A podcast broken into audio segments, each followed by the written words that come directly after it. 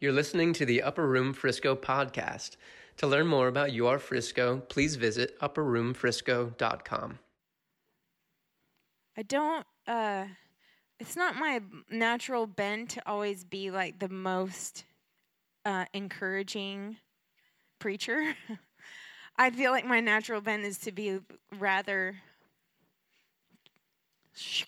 But I felt the Lord really wanted to encourage you guys today with something. And I felt like He, every time I drive out here, I have a similar feeling.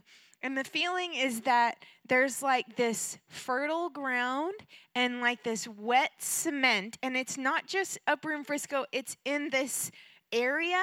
And I feel like the Lord really wanted to encourage everyone in this room that he is ready for you to take your spot in whatever whatever part that you occupy in this region. He's ready for you to take your spot and to shine. I really felt like there were people who you've got you've been dreaming of things you've got ideas of things and you've been a little bit timid or hesitant or afraid because you're not sure if it's the lord. And i felt like tonight was going to be a night where you step over a threshold and you just in faith you move forward in something and I'll explain it more in a minute.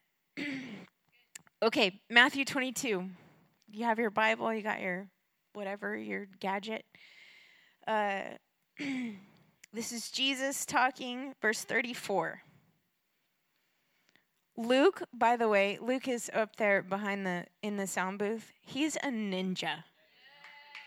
He is a ninja we take for granted what someone like Luke does because we but wait, if he's not here one time and there's nobody doing what he does, oh my word. It all goes to poop. But he he's a ninja. I'm so thankful for him. Okay, verse 34.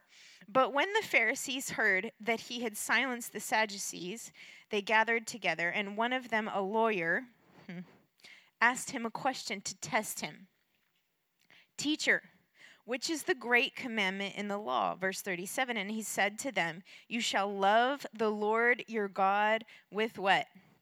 All your heart, and with all your soul, and with all your mind. This is the great and first commandment.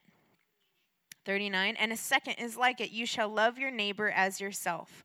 On these two commandments depend all the law and the prophets. Now, let me tell you something from the beginning of time, I am 100% 100% convinced that the, all the Lord has ever wanted from his people is for us to wholeheartedly love him.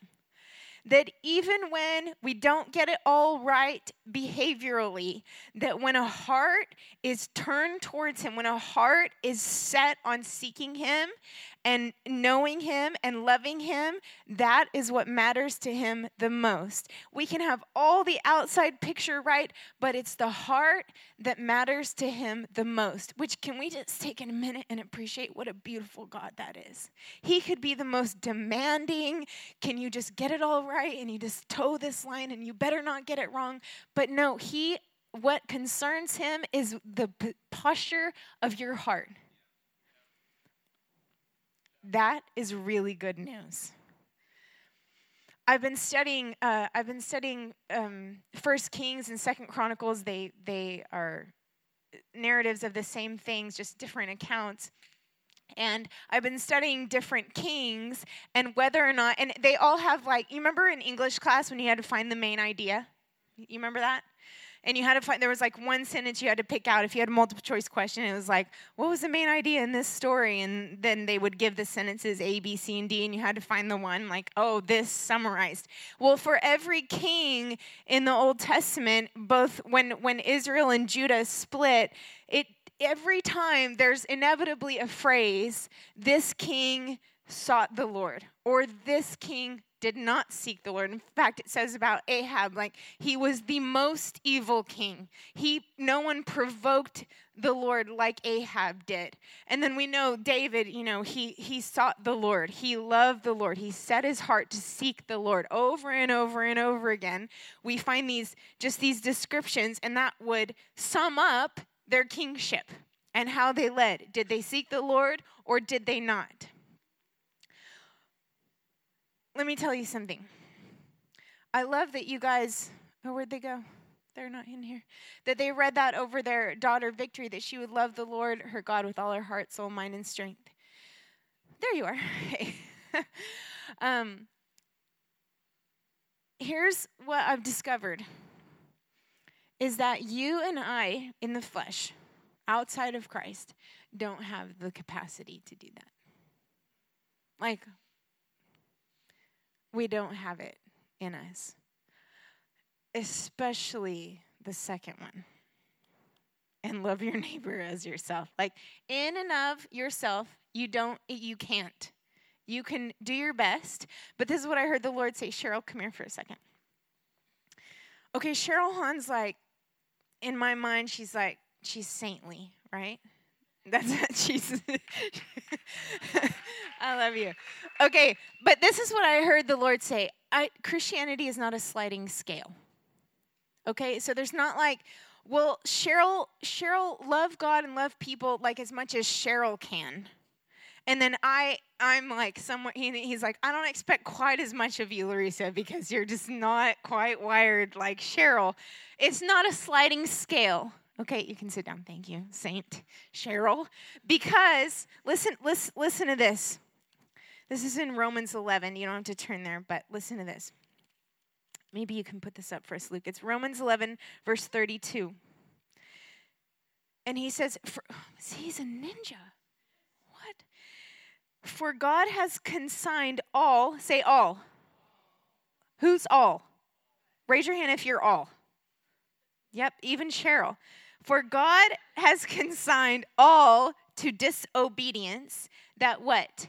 He may have what? Mercy on all. And I, I'm, I know you're like, I know the gospel, Lorisa. Well, I'm just here to remind you that the gospel is that all have sinned and fallen short. And so none of us can boast, and we all find ourselves in the same spot. But here's go back to Matthew 22. Here's a beautiful thing. Are you ready? So I'm ready. When Jesus said they're trying to trap him, and of all people, a lawyer asks him, What's the greatest commandment? He answers right. Check. Good job, Jesus. You, you got a 100 on the exam. He answers, and then he says, verse 40 On these two commandments depend all the law and the prophets. The good news of the gospel is that Jesus became this one man who could accomplish these two commandments perfectly. Because when he said, all the law and the prophets depend on these, the actual word is that they hang on. And the Lord just showed me the cross and He said, First commandment, second commandment. And so when you and I gave our lives to Christ and we were crucified and buried with Him, something got planted inside of us, which is little Christ got put inside of us so that you and I, where we did not prior to have the capacity to love the Lord our God with all our heart, soul, mind, and strength, to love our neighbor as ourselves. We did not, we could not, did not have the capacity. All of a sudden, there's a seed, little Christ in Lorisa, the hope of glory, that all of a sudden now that becomes a possibility. Look at 1 Peter chapter 1. See, the law required something of us that we could not accomplish and then he accomplished it for us. So when he says pick up your cross daily and follow him, this is what we're believing is that we're picking up this man who ha- who accomplished these commandments and now I, here I am, a little Christ on the earth, loving God and loving you like Christ would. I imagine this. Christ gave you the ability to love God like he did. What? How perfectly did the Son love the Father?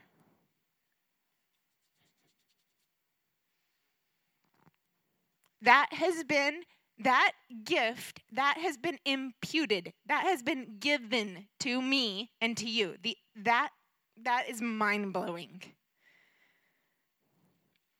What did I tell you? First Peter 1.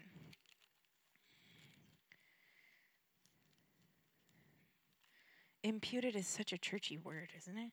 Wow. Imputed. Okay, look at um 1 Peter 1 verse 22.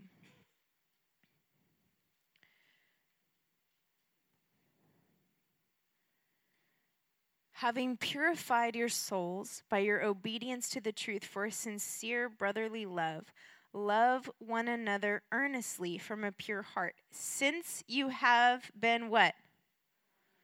Born again, not of perishable seed, but of imperishable, through the living and abiding Word of God, which is Christ. He is the Word of God.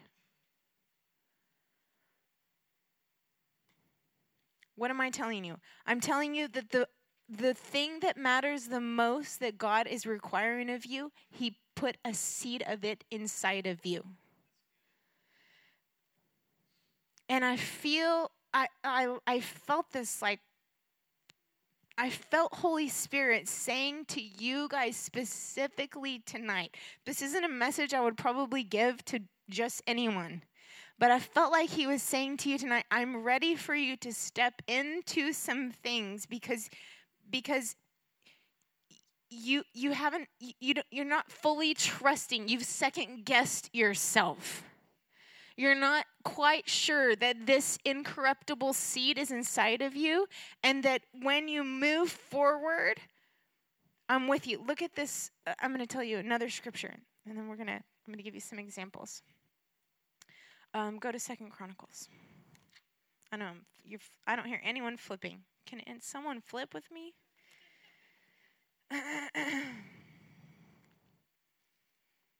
All right. Second Chronicles chapter 16. This is about King Asa, who was I think he, he might be Solomon's grandson. I might not have that right, but he's down the line from Solomon. And it says about Saul, about Asa, actually in verse 15, it says about Asa, chapter sorry, chapter 15, verse 17. Luke, I'm sorry. Second Chronicles 15, verse 17.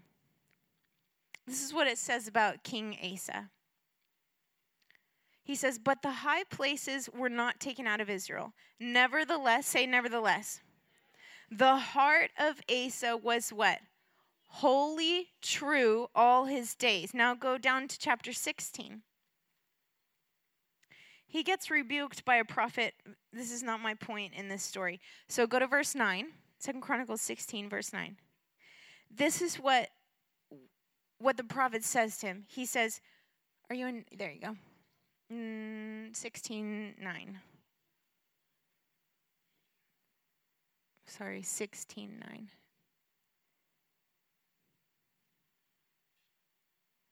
Okay.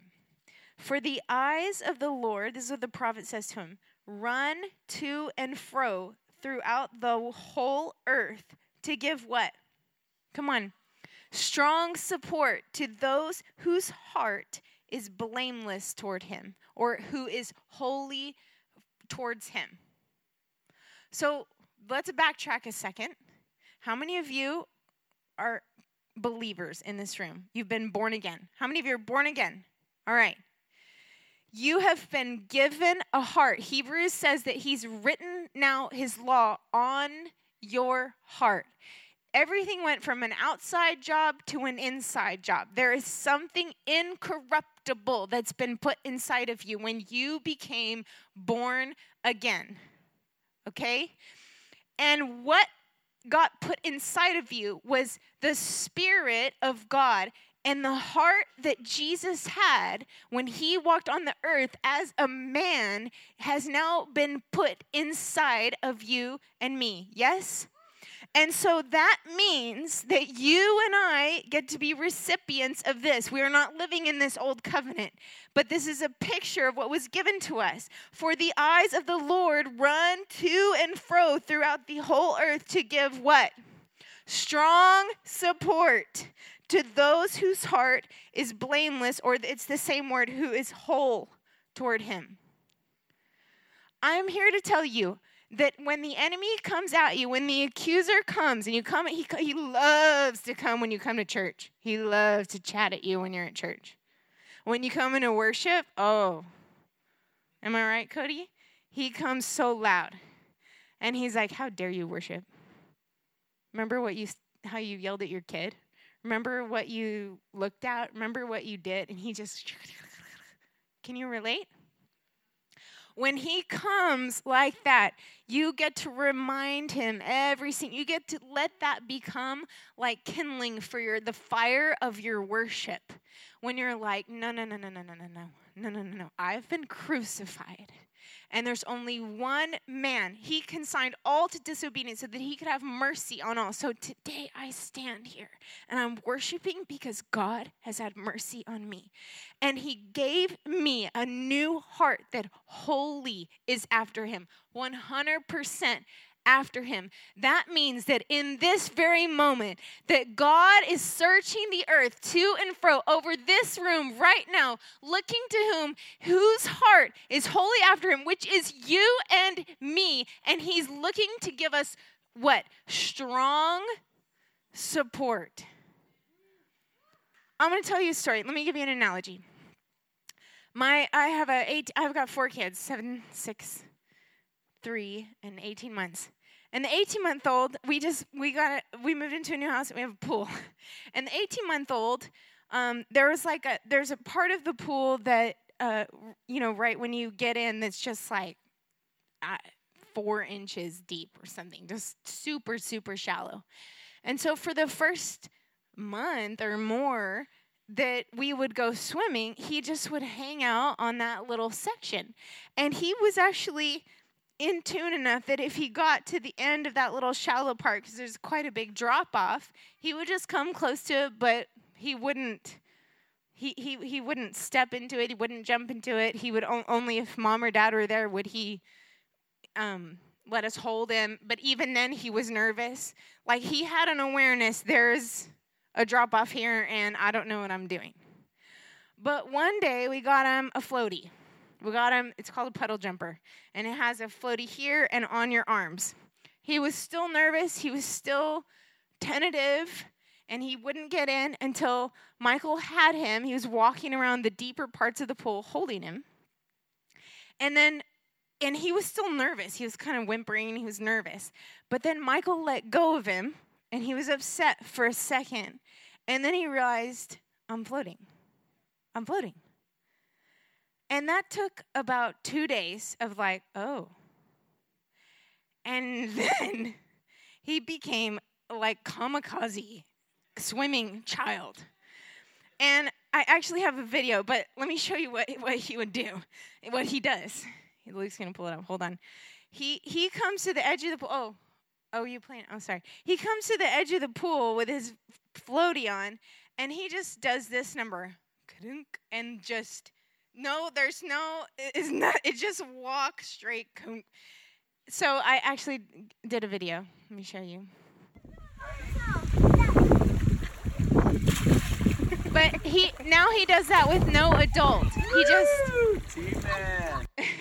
he just he just walks right in. He is so confident that he's gonna float.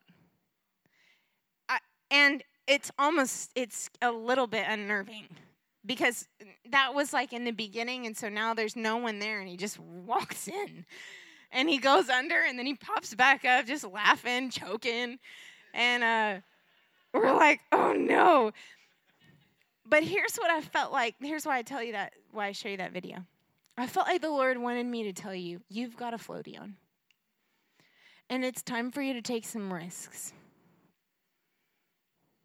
You're wearing a floaty And the floaty is the goodness of the Lord that is searching the earth to and fro to lend strong support to those whose hearts are wholly His. And you may not feel like your heart is wholly His. You may be questioning based on your behaviors because religion will tell you to examine all your behaviors and that will tell you whether or not. But listen, it's the other way around. It's the heart that determines the behaviors. It's the, you don't, and we grow in this. Where, where, that, where's that beautiful couple with a brand new baby? Tell me your son's name again. Was it Jonathan? Jonathan.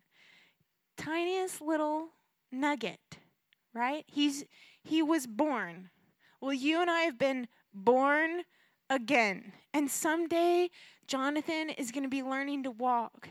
And some, when he's learning to walk and he stumbles and he skins his face, they are not going to punish him and be like, What is wrong with you? Stay crawling. You don't know what you're doing.